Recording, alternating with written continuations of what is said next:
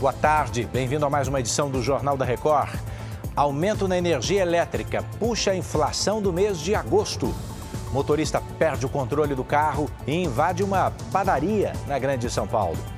Os detalhes agora no JR.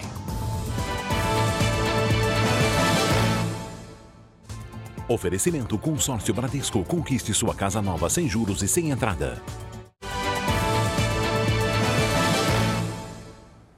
A inflação subiu 0,23% em agosto, segundo o IBGE, e o aumento no preço da energia elétrica ajudou a impulsionar esse índice.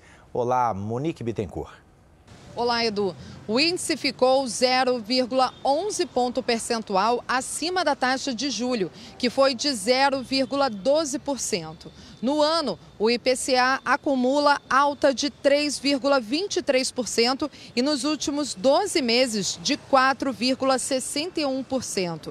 Além da alta na tarifa de energia elétrica, o aumento da gasolina também influenciou o índice. Já o grupo de alimentação e bebidas apresentou queda pelo terceiro mês seguido. Do Rio de Janeiro, Monique Bittencourt. Obrigado, Monique. Um motorista invadiu uma padaria com o carro em Itapecerica da Serra, na Grande São Paulo. As imagens das câmeras de segurança mostram o momento exato em que o veículo destrói a porta de vidro e entra no estabelecimento. Testemunhas disseram que o carro estava estacionado numa vaga para deficientes. Ao ser advertido pelo motorista, pelo manobrista, o motorista ficou irritado e perdeu o controle da direção. Também há relatos de que o condutor havia bebido. Ele se recusou a fazer o teste de bafômetro e foi levado para a delegacia. Ninguém ficou ferido. Termina hoje o prazo para empresas que têm dívidas a receber aderirem ao programa Desenrola Brasil, do governo federal. Vanessa Lima tem os detalhes. Vanessa, quais são os credores que podem participar dessa fase de negociações, hein?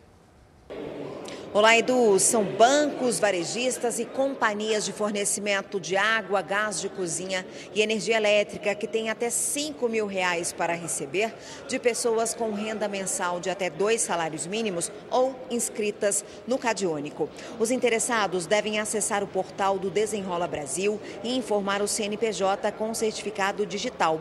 Na página, as empresas também precisam identificar as dívidas que têm a receber e atualizar os valores correspondentes a negociação através do Desenrola vai contemplar consumidores negativados entre o início de 2019 e o fim de 2022, desde que a negativação tenha ficado vigente até o dia 27 de junho deste ano.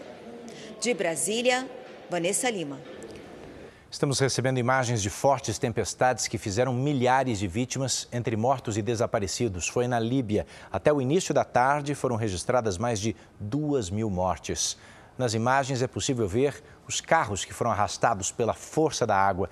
As chuvas causaram desabamento de uma barragem, bairros inteiros foram atingidos, centenas de casas ficaram destruídas. A ONU anunciou o envio de itens de higiene, roupas e medicamentos para o país.